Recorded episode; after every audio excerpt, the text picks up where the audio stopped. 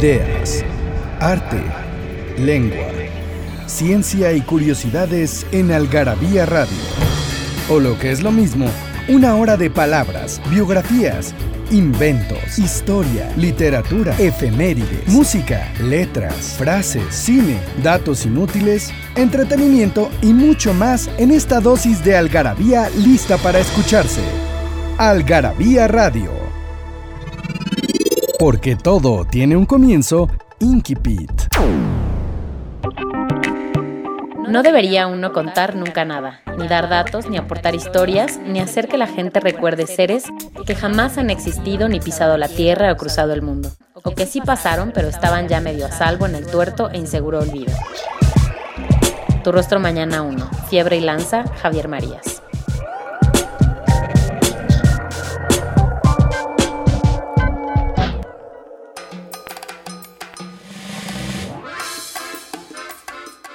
¿Cómo están? Les saluda Pilar Montes de Oca, estamos aquí en Algarabía Radio. Y bueno, pues hoy estamos de plácemes en este programa que ustedes pueden oír, pues mañana, tarde o noche, a la hora que quieran, en podcast, o sea, entrar a la, misma página de la revista www.algarabía.com, donde pueden oírlo, eh, bajarlo a su computadora y oírlo cuando ustedes quieran. Y bueno, estamos de plácemes porque vamos a hablar de temas de nuestra infancia y me acompañan aquí dos miembros del Consejo Editorial de Algarabía desde hace mucho tiempo. José Ángel Blandón. Gracias Pilar otra vez por invitarme. Y eh, Javier Nuño, que él ha escrito varios artículos en Algarabía. ¿Cómo estás? Muy bien Pilar, muchas gracias por invitarme.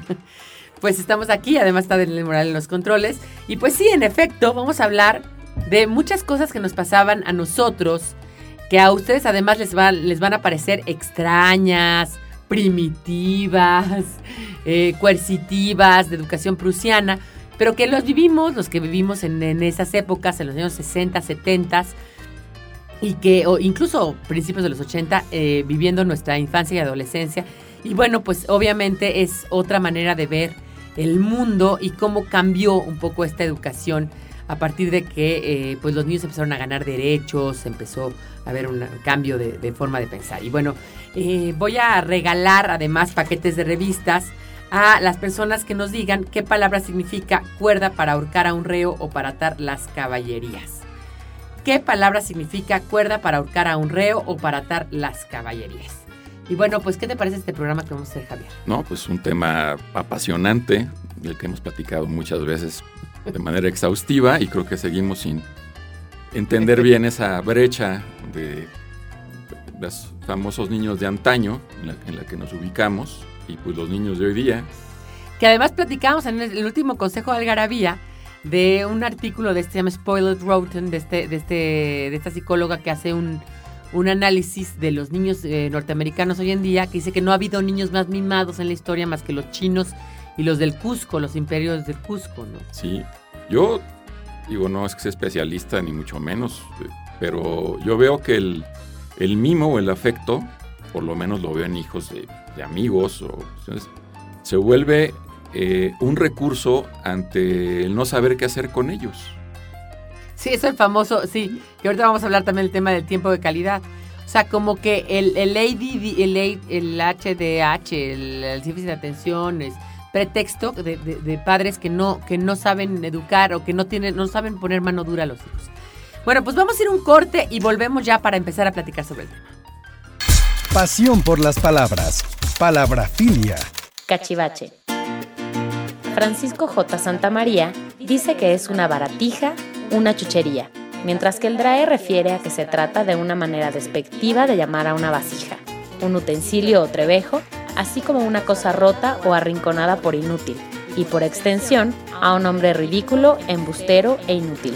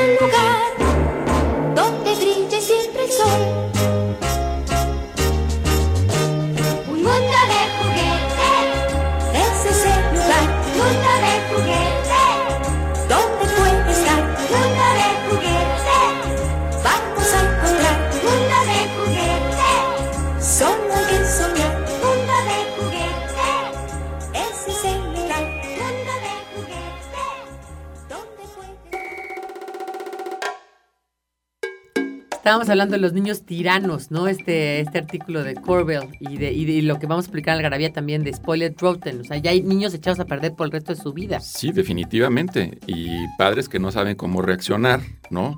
Eh, como tú decías muy bien, un término que me encanta y que ahora aplico, es por ensimismados, se quedan los padres. Sí, sí, sí, sí, sí, sí, sí, por ensimismados, tal cual. Y a mí me tocó ver en el, era una primera comunión, un desayuno, brunch, había unos juegos inflables y un niño gritando como loco y no sabíamos si se había accidentado, qué había pasado, lo habían quitado del juego. No, le estaba gritando al papá y le estaba gritando al papá a grito pelado, soy niño y tengo derechos. Y el papá no sabía cómo reaccionar.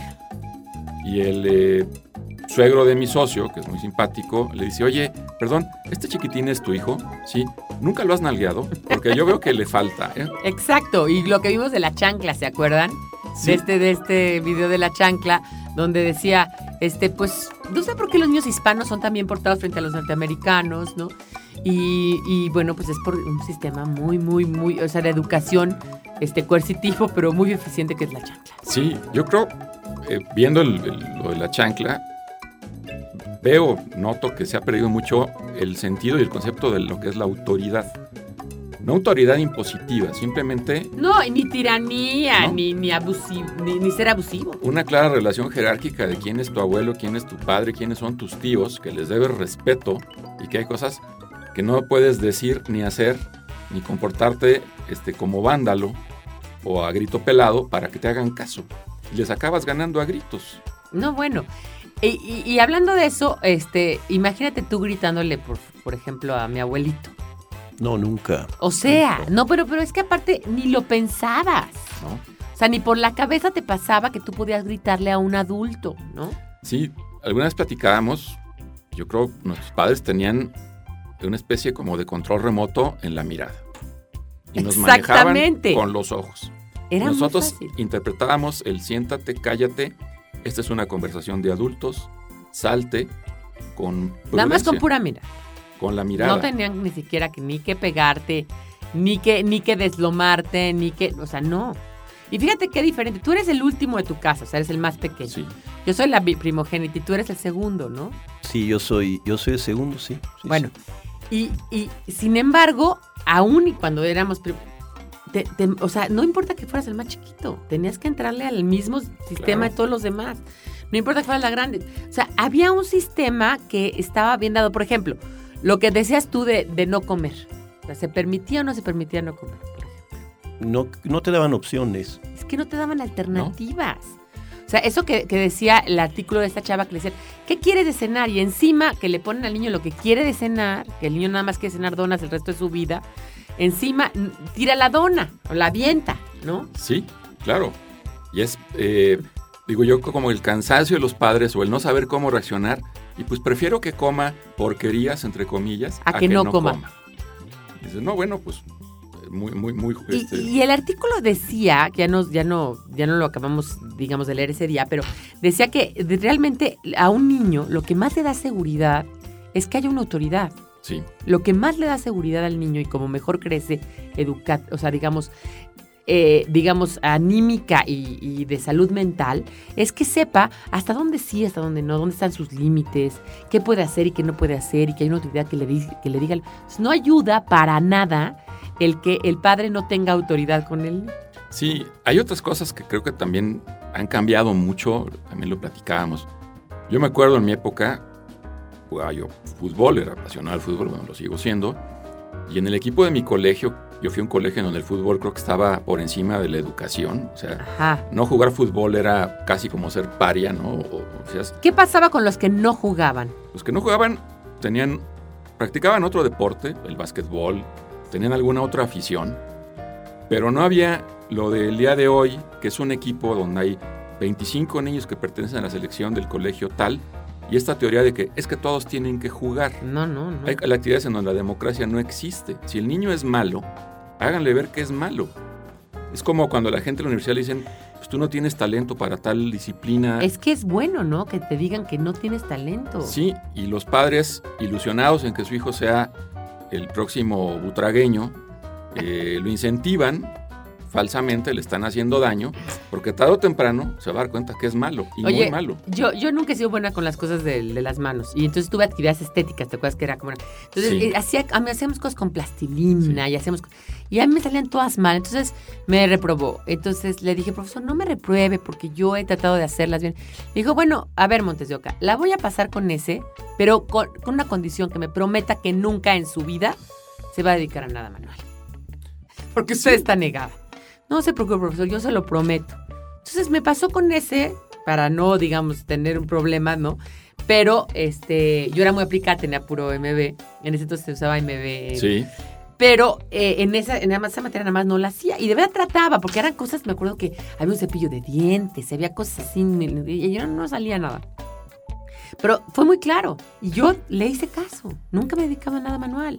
Sí, y yo creo que hacen bien en hacerte ver en un momento dado, como la madre de unas amigas que ahora viven en Sevilla, eh, maestra de flamenco, me decía, yo no puedo engañar a una chiquita a la desde que de muy temprana edad me doy cuenta si tiene o no cualidades. Claro. No voy a hacer perder el tiempo ni el dinero. Dice, habrá academias en las que la admiten, yo no, porque es una, es una manera de engañar. Claro, yo fíjate que tengo un hijo, mi hijo mayor Manolo, él tiene ocho años, eh, juega fútbol en el Club España y no es malo, es lo que le sigue de malo. Entonces, lo que ya le dije al profesor es, mientras usted lo pueda tener, mientras venga y venga contento, pero en- en- yo sé que en un año, que ya pasen allá a un nivel, no va a poder seguir. Ni le interesa, ni, ni le, o sea, le gusta, pero, pero sí se da cuenta él que, que, pues ya no tiene nivel. Yo creo que solo se van dando cuenta, ¿no? Ahora Sí. también yo veo estos papás, de repente, ahora veo partidos de mis sobrinos, que la verdad juegan bien o muy bien o mejor que sus compañeros, y estos papás que al niño, que aparte se me hace una cursilería inadmisible, le dicen o tigre o campeón, ¿Qué es eso? de apodo. Pero Bravo, ahorita, ahorita nos vas a decir de regreso. Vamos a ir un corte y volvemos. Datos inútiles, numeralias, frases y explicaciones que nadie te había dado en Algarabía Libros. Aquí cabe lo que no cabe en otras partes. El origen de las letras, palabras y lenguas. La ciencia y la historia explicada para todos. Nuestros vicios y los mitos que nos rodean. Encuéntranos en redes sociales como Algarabía Libros. Frases que hicieron historia. La principal causa de la difusión de la ignorancia es el hecho de que todos saben leer y escribir. Peter de.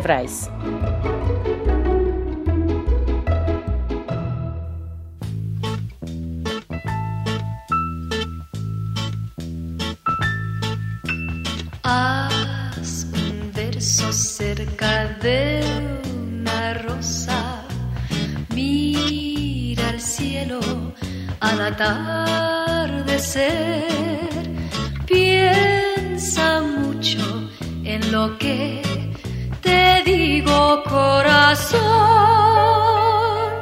Pues te quiero y te quiero dar mi amor. Cada noche cuentan las estrellas, son los besos te quiero dar. Una de ellas, la que más tú quieras alcanzar, me la traes y te volveré a besar. Te voy a enseñar a querer, cariño de mi corazón.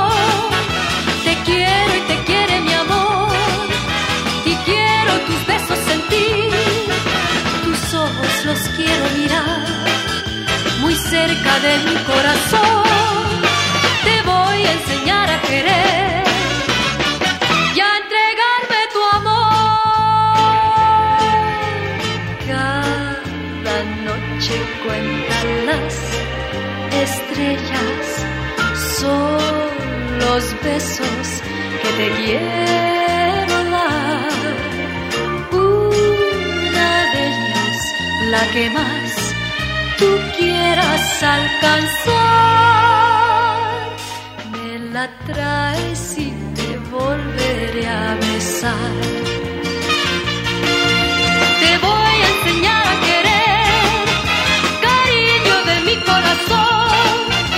Te quiero y te quiere mi amor, y quiero tus besos sentir, tus ojos los quiero mirar muy cerca de mi corazón.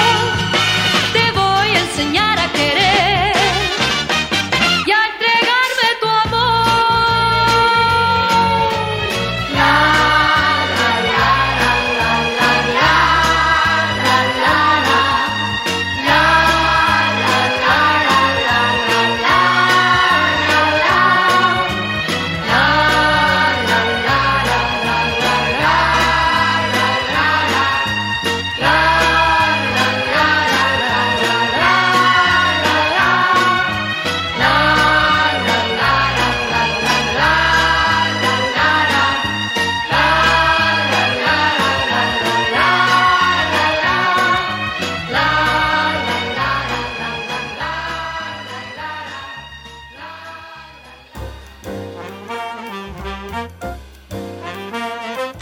estaba diciendo de lo del campeón y tigre de campeón? Pues que si tu papá, como dice eh, eh, Javier, te está siempre campeón o tigre y tú realmente no tienes las facultades, te vas a dar un frentazo. Y, y como tú decías, los niños te van a ubicar. O sea, seguramente a mi hijo Manolo, ya dentro de tres días, meses, pues se va a dar cuenta que no está funcionando dentro del equipo. Y además se va, va a ser un, en lugar de disfrutarlo y gozarlo, que, que es, que es como el deporte es recreativo, se va a convertir en una actividad frustrante para él. Y fea. Pues ya no va a ir con gusto que le estén diciendo eres un maleta, sus mismos Claro. compañeritos. Porque ahora sí se están dando cuenta de que falla el pase o no mete gol o hace ridículo. Entonces los niñitos los van a ubicar. Claro. Pero es que ahora todo está como dentro de un rollo de que al niño no hay que quitarle la autoestima. Entonces todo va contra la autoestima del niño. No le corrija la ortografía, señora, porque el niño tiene que darse cuenta de sus propios... A ver, ¿cómo se va a dar cuenta de sus propios errores si no le corrijo la ortografía? O sea, ¿cómo le voy a decir, se va a dar cuenta que papá lleva acento en la A, eh, tilde en la última A, si no se lo digo? Claro.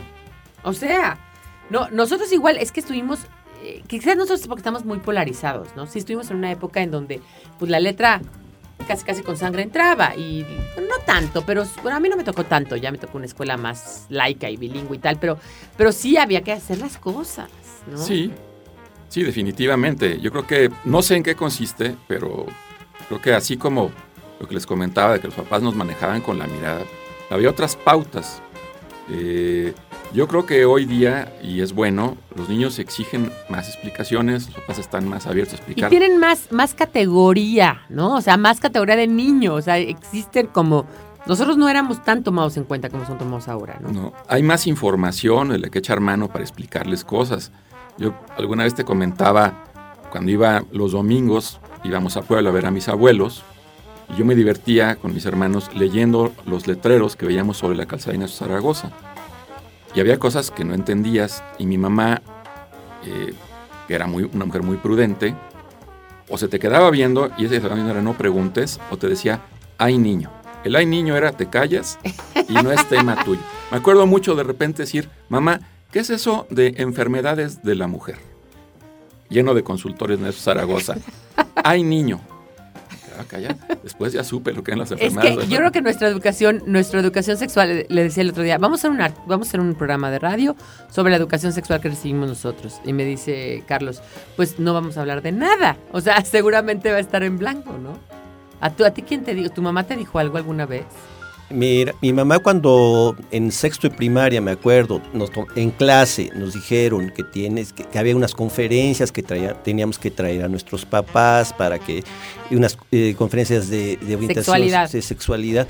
Pues lo que hizo mi mamá fue llegar a Sanborns, comprar un libro y dárnoslos a leer. Bueno, por lo menos. Pero, pero a la hora de, de que eh, mi mamá nos ayudaba quizá mecanografiando el trabajo, cuando teníamos que decir, yo subrayé el libro, todo lo que quería que mi mamá me, trans- me, me- me transcribiera en, en mecanografía, ella, cuando yo veo el- leo el trabajo, ella lo obvió, no aparecía O sea, omitió todo lo que no le parecía A ella. prudente. Ah, pues mire, un sistema muy, muy Está pedagógico. bueno, ¿no? Yo le pregunté, oye mamá, ¿sí es cierto que los bebés se tienen así, así, asado? No sé. Pregúntale a tu papá cuando llegue. Obviamente, cuando llegó mi papá no le pregunté. Claro. O sea, ya si tu mamá, que es la que tienes más cercana, te dice no sé, pues ya dije ya no. Pero ¿no? déjame decirte que lo que sí me acuerdo del trabajo este famoso que, que, que escribió a máquina mi mamá por mí.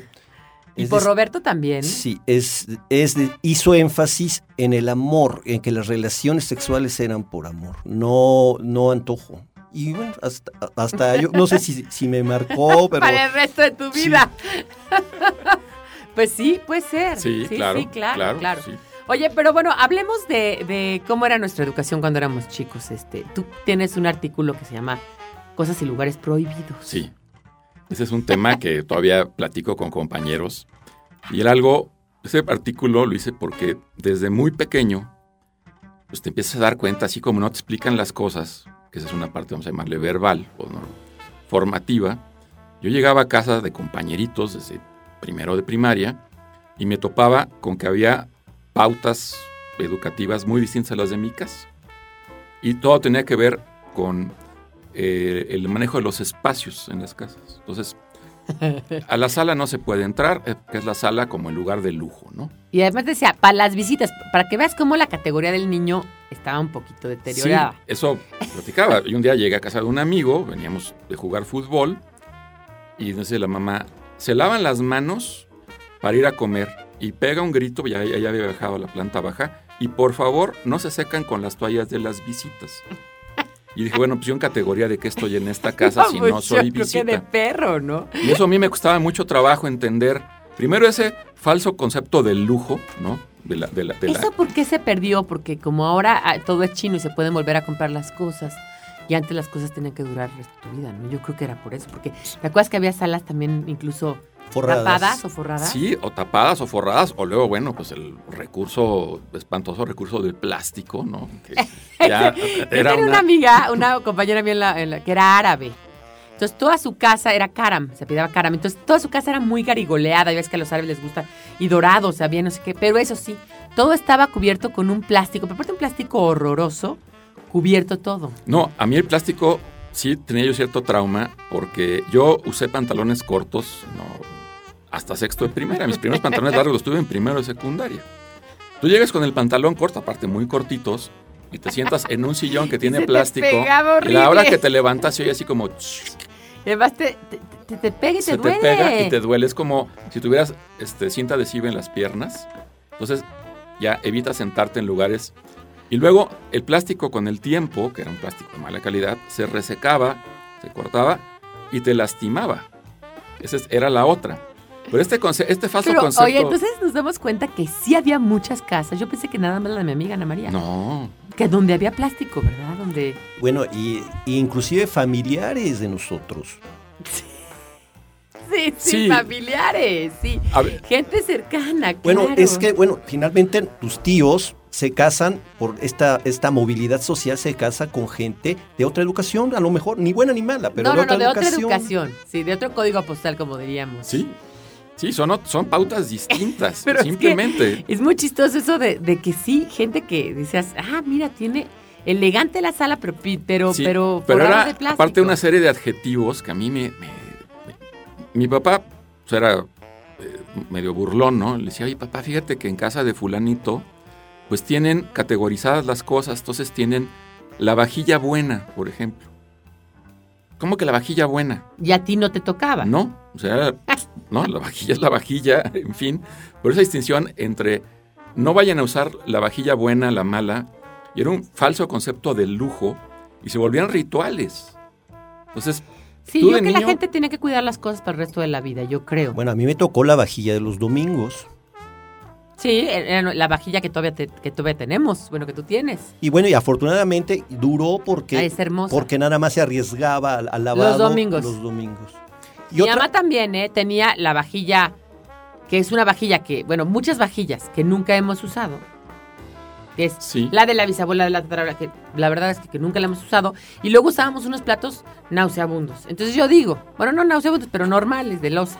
Entonces yo digo, en mi casa yo uso las vajillas, las, la, la, la, la que tengo todos los días, ¿no? O Es sea, que- la buena, ¿no? fíjate, por ejemplo, de los cubiertos, te das cuenta que por una cuestión práctica se dejaron de usar los cubiertos de plata, porque lavarlos, etcétera, el mantenimiento. Era un engorro. Bueno, y había casas donde había una de las del servicio que se dedicaba a limpiar las cosas de plata.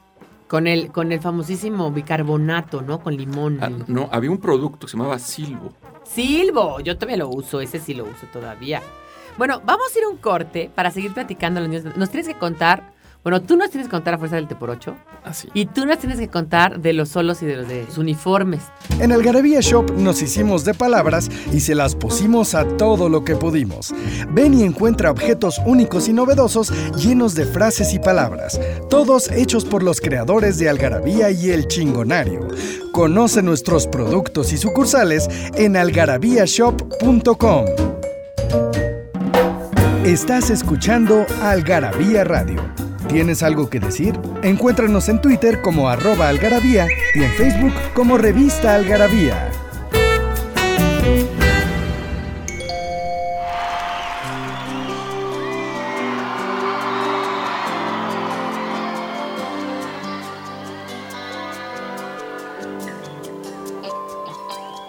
Solo tú, solo yo,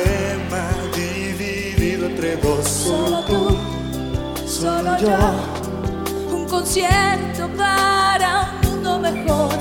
Siento que mi corazón late un telegrama de muchísimo amor. Todo desapareció, nadie aquí en la clase, solo tú, solo yo.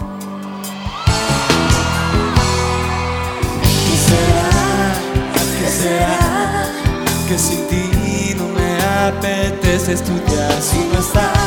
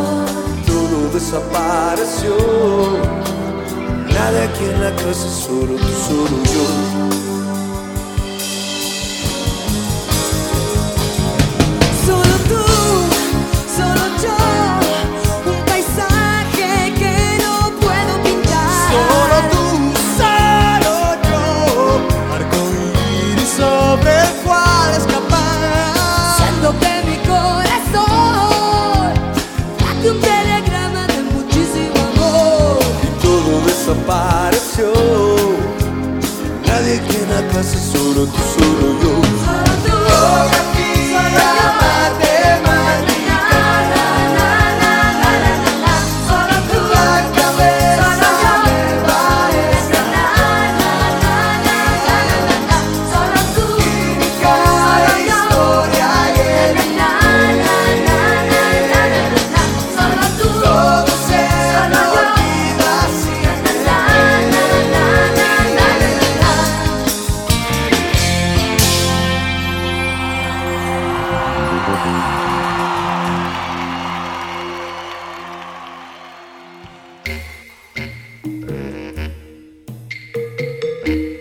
hablando de los uniformes. ¿Tú tenías uniforme?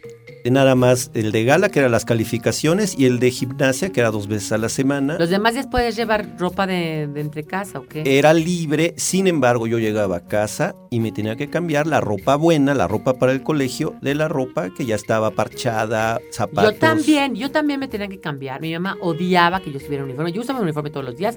Era un jumper, un jumper de cuadros, guinda con verde, el Queen Elizabeth, esta escuela que teníamos, este, que ahorita les cuento que también nos dividían por, por, por IQ, increíble, este, en salones. Y este, y uniforme de gimnasia. Pero nos teníamos que cambiar siempre. Y los cambiábamos exacto. No por, no se usaban los pants, ¿eh?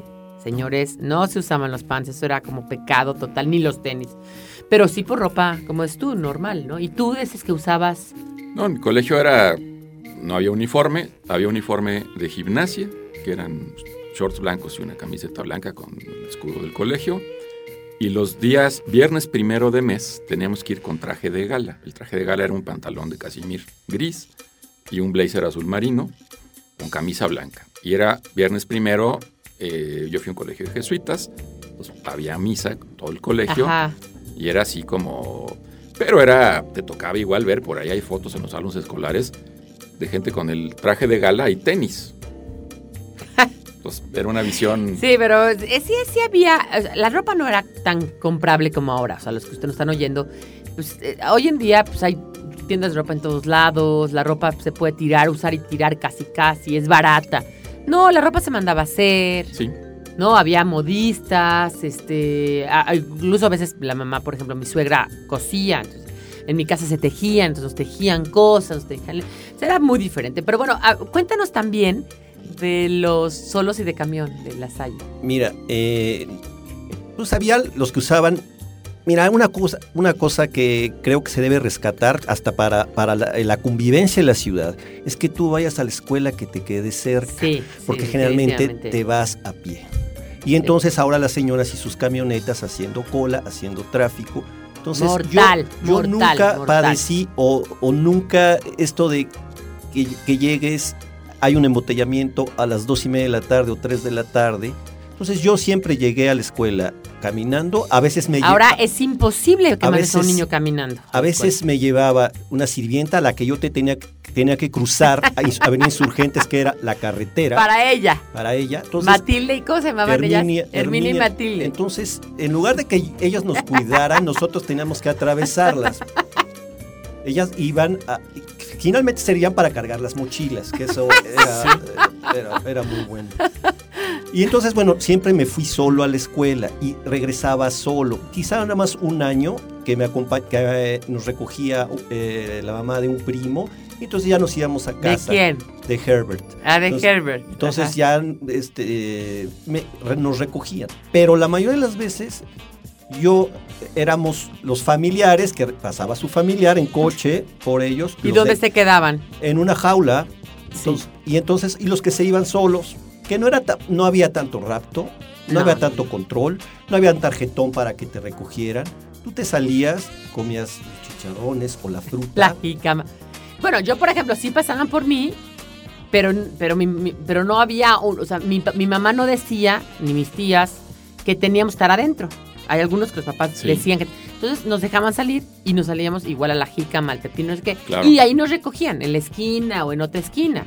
Pues qué dichosos fueron de comer jicamas y ¿Tú? y charnes. No, era mi mamá que capaz que nos comprara algo de la calle. Ah, no, es que a mí no me daban, ¿no? o sea, generalmente tenías dinero que habías conseguido subrepticiamente, porque si tus papás sabían que te habías comido una jícama antes de comer, No, era mortal. aquí no era una cuestión enfocada a que comieras en tu casa, sino a, la higiene. Sí, Yo con mi mamá, se me moría yo de ganas por probar un chicharrón.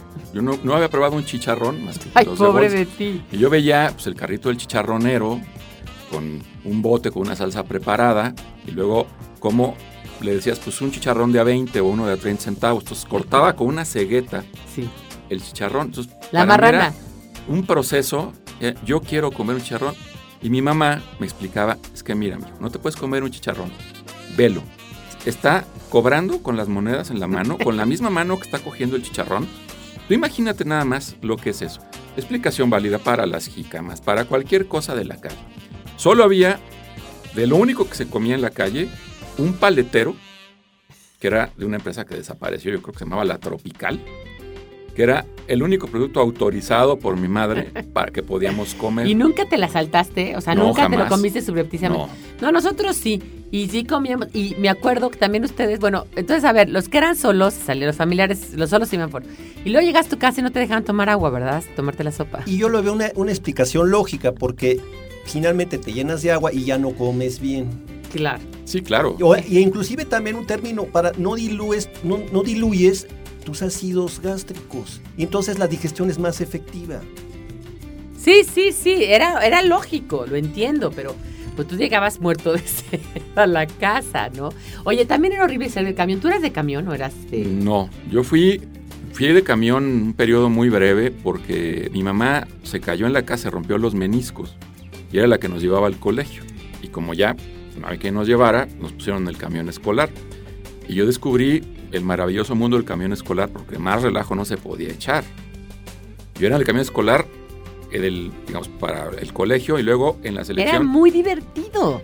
No, eh, se pasaba de divertido. Yo te explico que en la selección de fútbol del colegio, eh, un día nos empezaron a, a llamar, previo a entráramos a los salones de clases, fulano, sutano, merengano, nuño, éramos puros de la selección y dije, nos van a felicitar, nos van a dar un premio. No, nos pusieron como lazo de cochino porque el departamento central, que era el departamento federal, había mandado una carta al colegio quejándose del comportamiento de los alumnos en los camiones escolares.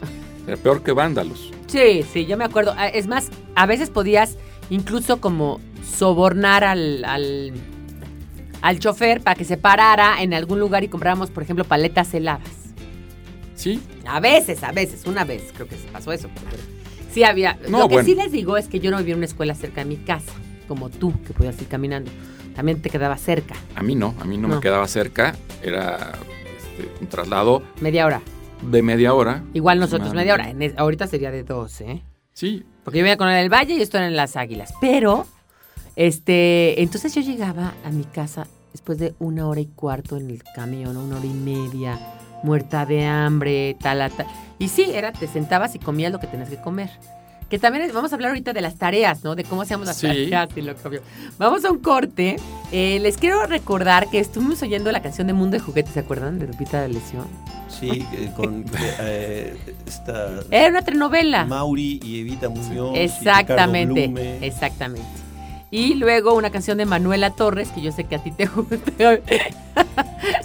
Manuela Torres, corazón. te voy a enseñar a querer, te voy a enseñar a querer. Y bueno, vamos a un corte y volvemos.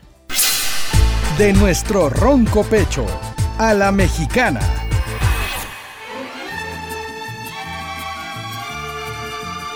Chiripa. La Academia de la Lengua propone que esta palabra viene de la voz quechua chiripac, que significa casualidad. Por otro lado, Jorge Hernández se atreve a afirmar que chiripa es una palabra que proviene de serendipia, en inglés serendipity, palabra que fue utilizada por primera vez en una carta por Horace Walpole y que quiere decir por casualidad, accidente o suerte. En México es muy común escuchar frases como se sacó la lotería de pura chiripa o el maestro no nos hizo examen de pura chiripa. ¿Quién dijo que no se puede viajar al pasado? Algarabía para recordar.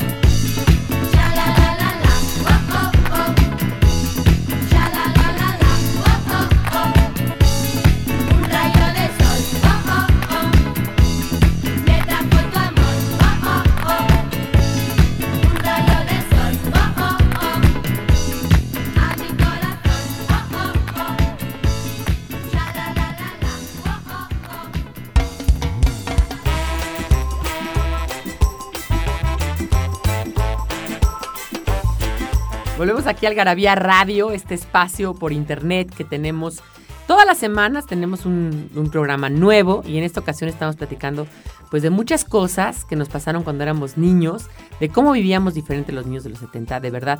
No había bloqueador solar, no había cinturón de seguridad en los coches.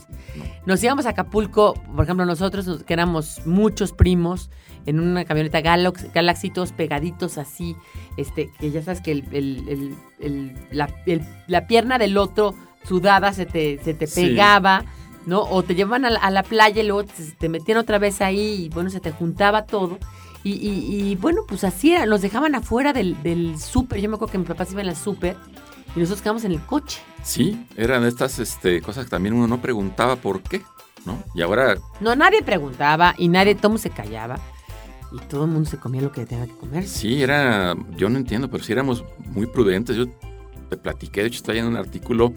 Mi mamá, que iba a tiendas departamentales, la acompañábamos a todos lados, cualquier departamento, la línea blanca, en fin. Pero había un lugar, de repente decía, ustedes espérense aquí. A Toño, mi hermano, ya, en el pasillo. Muy cumplidos. Y ustedes esperaban. Sí, porque mi mamá, después nos dimos cuenta, En serio. entraba a lencería. Entonces, pues los niños no podían entrar a lencería. Y cuando descubres el mundo de la lencería, te mueres de la risa, porque aparte en esa época usaban unas cosas que eran como aparatos, aparatos ortopédicos, más o menos. ¿no? Mira, nosotros tenemos una tía, mi tía Queenie, que decía, yo ya me voy, mijito, porque con eso que traigo, la faja de estar parada y los zapatos de estar sentada, ya no aguanto. ¿no?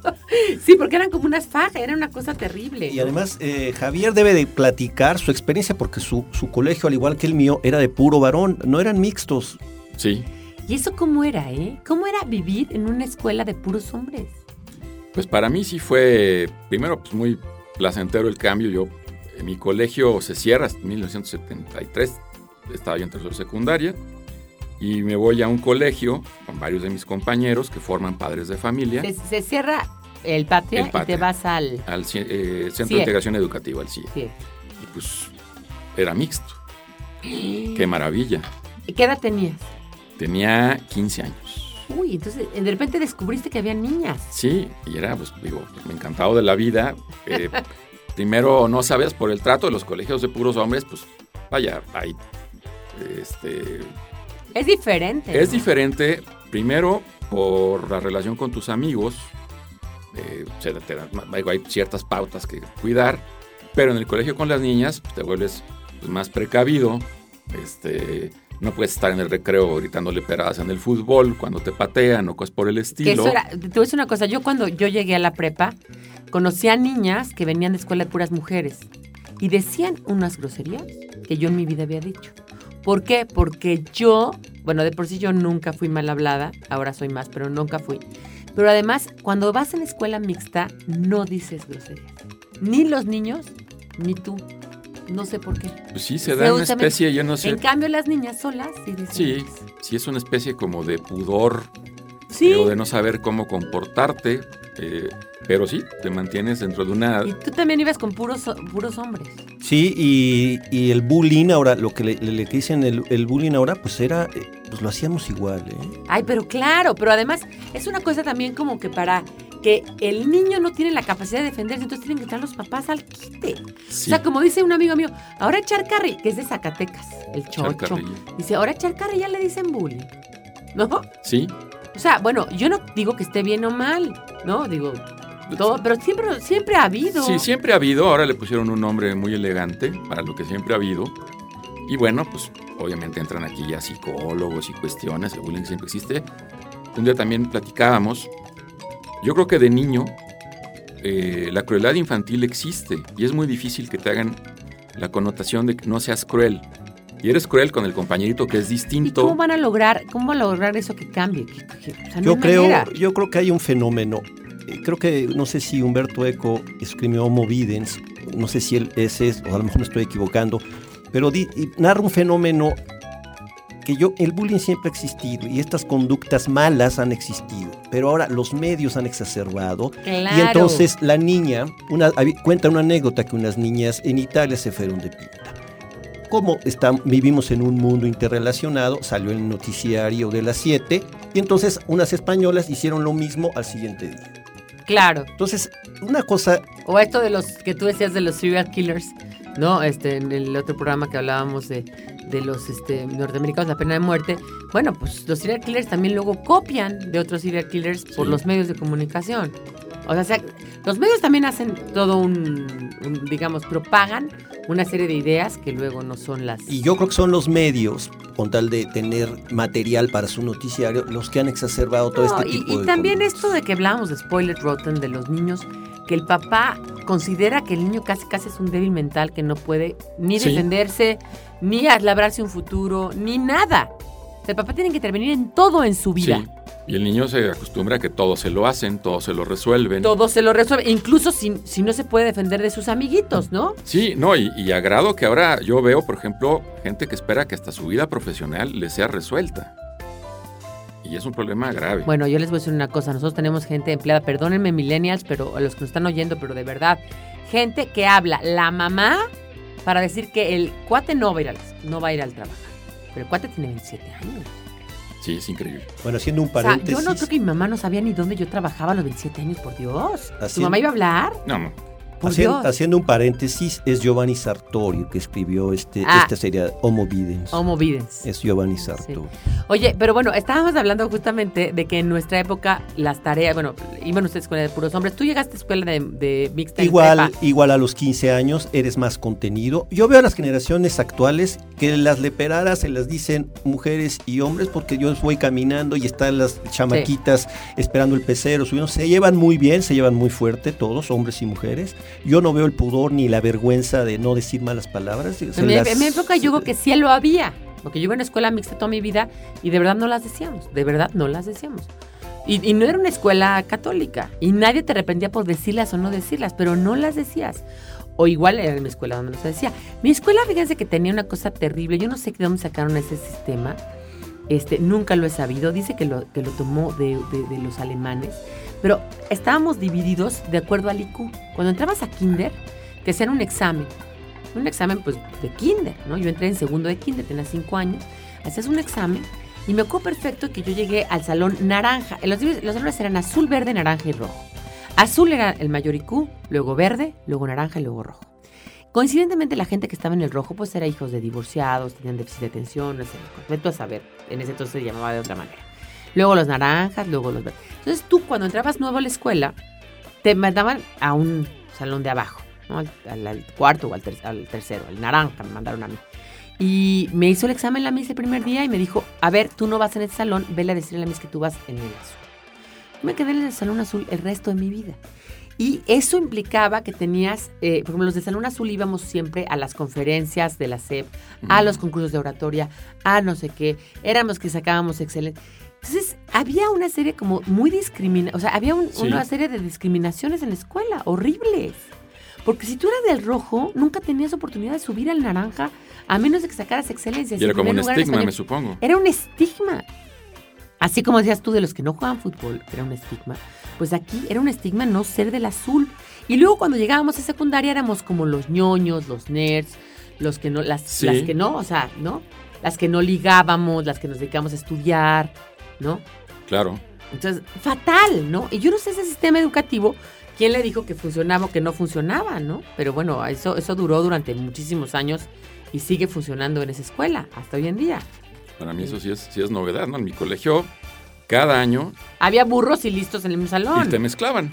Entonces, más o menos había pues, los aplicados, los medianamente aplicados. Que yo creo que es mejor porque pues el aplicado medio se aliviana y el otro, el medio burro, trata de arreglarle. Sí, y este, luego el- pues los reprobados, que te los ibas heredando. Este, que claro, ahí sí se daba otra situación, porque normalmente había unos que te llevaban no uno, dos cursos. Entonces, pues era una especie como de tabú, eh, historias, ¿no? Sobre fulano, y luego la cosa que, pues, normalmente eran sujetos medio violentos, ¿no? se, se daba junto con pegado, Claro. y pues les tenía cierto miedo. Pero eso existía en todos lados, vuelvo al punto. Pues eran bullers, Sí, ¿no? O sea, no pasa absolutamente nada. Sí, y ahora te dicen, este, en tu época había bullying, sí, sí lo había, ¿no? Y bueno, ¿cómo lo llevaban? Pues te arreglabas a golpes. Era la manera natural de, de que te molestaba, pues llegaba un día. ¿sabes qué? Ya, ¿no?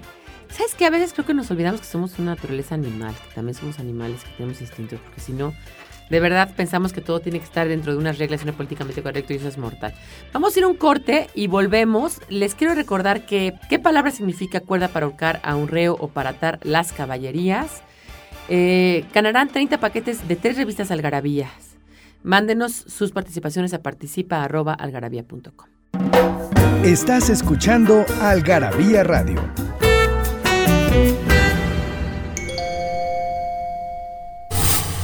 ¿Quién dijo que no se puede viajar al pasado? Algarabía para recordar.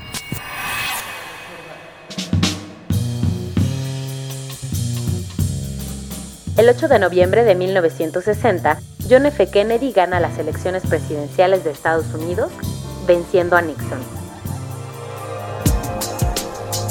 El 24 de noviembre de 1974, se descubre en Etiopía un esqueleto de la especie Australopithecus afarensis y se le pone el nombre de Lucy. El 27 de noviembre de 1953, a los 66 años, muere el dramaturgo Eugene O'Neill, Premio Nobel de Literatura.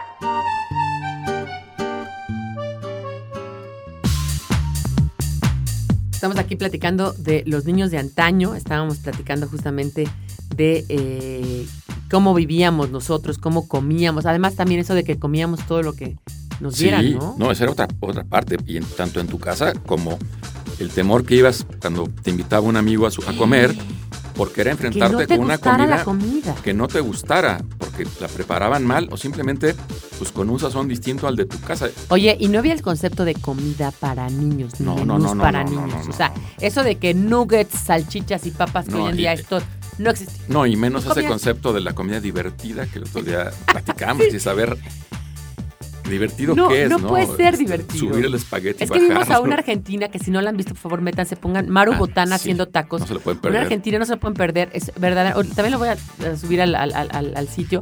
Pero de veras es increíble, haciendo unos tacos, todos mal, con berenjena y no sé qué en un wok.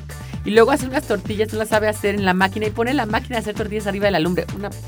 Entonces y decía que era muy divertido. Qué comida divertida, tacos. bueno, ese No existía lo de la No existía, ibas y te comías, parte con educación, eh, las cuestiones, claro, había casas de amigos donde guisaban fatal, Una amiga mía en su casa había albóndigas con pasas. En mi casa las albóndigas eran al chipotle muy ricas con suya, ¿sabes? De repente, albóndigas con pasas, qué asco. No, yo me acuerdo que hace un amigo un puré de papa, lo más cercano al engrudo que me he tenido que comer. Entonces llegué y le dije a mi mamá, ay mamá, fíjate que un puré de papa espantoso. Me dice mi mamá, es que como ves, no le han de poner nuez moscada. Se me quedó muy grabado. A las semanas o algo así, regreso a casa del amigo. Ay, no, eran yo creo que adictos al puré de papa y puré de papa. y muy franco, señora, ¿qué no le pone nuez moscada al puré? No, mijito. Ah, pues ese es el error, señora. No, o lo que tú decías que José, que Gugu no se podía querer comer el, su hermana, o sea, no se quería comer el hígado. Y entonces no te levantas hasta que te lo comes. Y, y una sola una, me- una vez eh, mi mamá, él es la típica amenaza de decir, te voy a poner el plato de sombrero. Y fue real. Y fue real, les puso el plato de papaya a mi hermano y a mi hermana porque no se quisieron. Y yo creo que también ellos retando un poco a la autoridad hasta que mi, mi mamá desesperada se las cumplió y se y Sí. bueno, y luego tuvo que bañarlos, ¿no? Pero Entonces mi prima dice que de plano ya sentada frente al plato de hígado, se le daban las 6 de la tarde, entonces pedía, ¿me pueden bajar un suéter? Puedo levantar de aquí. Esto va para largo. Esto va para largo. Y este, y, y bueno, eso, eso de que te comieras, porque mi mamá tenía una cuchara, que era una cucharón de madera grande, y decía, y se le ponía así junto a la mesa y decía, a ver quién no va a comer. Sí, bueno. Obviamente, como- ante tal amenaza con este cucharón, no hay manera de no comer. Y este, y otra cosa, bueno, también era que si no comías, te guardaba. Mi mamá era muy fácil, decía, ah, no quieres comer perfecto. Entonces agarraba la sopa, a Nieves, mi hermana, la sopa y la guardaba. No existía el Mm. microondas, chicos. No. O sea, la hora que, que era la hora de la cena, entonces ella se le daba la sopa que no se Claro. podía comer. ¿No? Entonces, Sí. bueno, pues más vale que te la comieras. O como decía mi abuelita Adelita, ¿no? Que era muy. Mi abuelita no, no regañaba, no gritaba, decía. Como quieras comértela, mijita. Si te la quieres comer calentita o ya toda fría. Tú sabrás. Tú sabrás. Sí. No, o sea, no, no, no lo decían, no, no gritaba, ¿verdad? Pero. No, y ahora el extremo es estos niños que lo que sea que coman, aunque sean puras porquerías. Oye, yo tengo el ejemplo, el, el- el hijo de unos amigos míos que tiene 20 años, él come chetos. Sí, Que solamente come chetos, espagueti, papas y no sé qué. Y el niño ahorita de 20 años tiene deficiencias nutricionales y no pudo entrar a la universidad porque es un retrasado mental. sí, por supuesto. Ha comido chetos toda su vida y coca. ¿No? Como No. Beavis and Budget. Sí, sí, sí, se quedan idiotas, ¿no? Aparte que, que no se desarrolla el gusto por la comida. Además, No. oye, es que a los niños hay que darle comida para niños. Yo llevo para los niños. Oigan, y si siempre les damos comida para niños, ¿cuándo van a empezar a comer comida para adultos? ¿No? Sí, es un poco toda proporción guardada esa anécdota que contaba Carlos Monsiváis de una señora que traía a su niñita llena de pulseras de plástico, ¿no? y anillos de plástico, y no le cabía una cosa más. Y sorprendido le dijo, es que la señora le explicaba, es que quiero que desde pequeña se acostumbre a las joyas. Pues cómprele joyas, señora, porque se va a acostumbrar al plástico. Porque mira, acostumbrada a las gummies ya está. Pero Sí. vamos a ver qué le toca cuando se acostumbran las joyas, ¿no? Sí, es, es absurdo, ¿no? Es, es- es una cosa que yo creo que nos fuimos a un extremo. O sea, sí es cierto que nosotros en nuestra época no existíamos como, como entidad tan... O sea, comprábamos cigarros, chicos. Nos mandaban a comprar cigarros. Es más, y se enojaban si les traías el cigarro Sí. equivocado. ¿Qué no te acuerdas que tu tía Silvia fuma Raleigh este, con filtro? Sí, ¿no? Y hasta se te caían este, la imagen de un, por ejemplo, yo me acuerdo muy bien de un gran amigo de mi papá, una reunión que hubo en la casa un domingo, estaba yo en el, porque era un patio central, la ventana de la planta alta y dice, papá, eh, por favor, vele a comprar unos cigarros aquí al ingeniero. Y yo decía, bueno, pues los cigarros, eh, fumará los cigarros que eran los más Los lujosos época. buenos. No, y me entero que fumaba unas cosas que no tenían filtro, que eran ovalados. Se me cayó la gracia el ingeniero. Igual a mí, a mí me acuerdo que eh, cuando ya empezamos a salir, que teníamos 14, 15 años, yo tenía un galán y yo pensaba que fumaba Malboro rojo porque era como que lo No, es que yo no fumo Malboro, fumo Baronet. No, bueno, ya no, ya no. Había categorías en los cigarros, señores. No, Sí, no era cualquier cosa. No era lo mismo fumar Malboro rojo que Ral. Por ejemplo, el delicado estaba bien visto, pero si eras de cierto. Y luego creo que tenía otro novio que fumaba del Prado y Pico, lo molestaba a Manolo Beñé y le decía, ay, dejó el ebanista sus cigarros, ya que eran cigarros de ebanista los del Prado. No, o sea, sí tenían, sí, Sí, tenían su aparte, nivel. que con la mayoría, creo que una gran cantidad de los anuncios en la televisión eran sobre cigarros. Y quedaba muy marcada como el nivel que te manejaban las. Claro, ¿te acuerdas de los famosísimos, este, delicados? ¿Cómo decía delicados? Eran como para gente Pero, ruda, eh, ¿no? Sí, como, sí, delicados era como, pero decía algo así como delicados, saben bien, o no me acuerdo el eslogan, y sí era Me acuerdo como, que los anunciaban alguno. salía un poco un torero, ranchero, un, un ro- ranchero sí, torero. algo así, o sea que no. Y había unos ya, pues, los Viceroy, que eran de gente ya así de diplomáticos. Y luego salieron los que fuma tu mamá, Benson and Hedges, que eran muy elegantes. No, esos en mi época los traían de Estados Unidos. Ah, bueno, claro. Claro. Esta algarabía que, que pasó en diciembre de cuando fumar era cool, esa, esa, léanla porque justamente vamos a hablar de todos esos temas que tienen que ver con nuestro. Oiga, y nada más ya para terminar, tenemos pocos minutos, ¿cómo hacíamos las tareas? Nos salíamos a la calle a buscar nuestras estampitas. Sí, pues la papelería de la colonia. Siempre había una papelería. Y las tareas, yo me acuerdo muy bien, había como un sistema, ya cuando aspirabas a la mejor nota, entonces tenías que invertir en todos estos...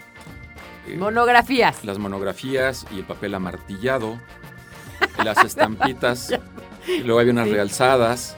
eh, y Porque luego era más elegante. era más elegante. Pensabas que la nota iba no en la calidad del contenido, sino en la presentación. Porque realmente, pues, copiabas lo que Y el estaba atrás. amartillado espantoso, ¿no? Con unos colores pastel. Y luego yo me acuerdo, en unas cartulinas de, de- de Manila, de papel Manila, vendían una cinta que se llama cinta Passepartout. Entonces, em, hacías el bisel de la cartulina con la Passepartout, que No, era aparte no. una cosa espantosa, porque tenías que mojarla con la lengua y la goma de la cinta Passepartout sabía a demonios. Oigan, Y yo- y en la parte del papel amartillado con tu mecanografía toda Sí. chafa. Sí, que aparte es como tenía unos huequitos, entonces las letras no quedaban parejas. Pero yo me quedaba, lo del papel passepartout para mí sí es trauma, porque yo me acuerdo desde el kinder que te ponían las famosas estrellitas. Yo, desde, créanme que desde chico decía, Yo no salgo premiado, yo salgo con las babas de la misa en la ¡Qué frente. Me da un asco espantoso. Ya no existe, ¿eh? Las estrellitas. Ya no sé, me No ya no les pusieron. No, yo creo que para A las... ver, ya no les pusieron porque podría considerarse bullying. No, a más bien han de haber investigado que era una cosa de bacterias y que Sí, se transmite, exacto, entonces que el niño no hay a que saber. exponerlo.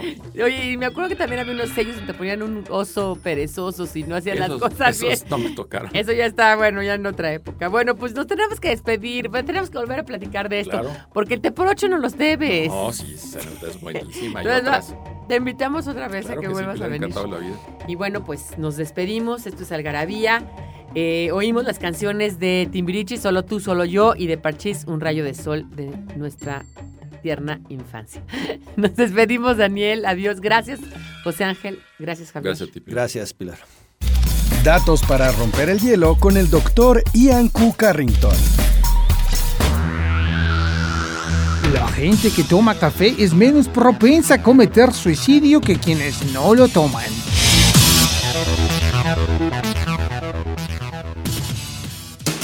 Esto fue Algarabía Radio. Conocimiento, ingenio y curiosidad en una hora. Algarabía Radio.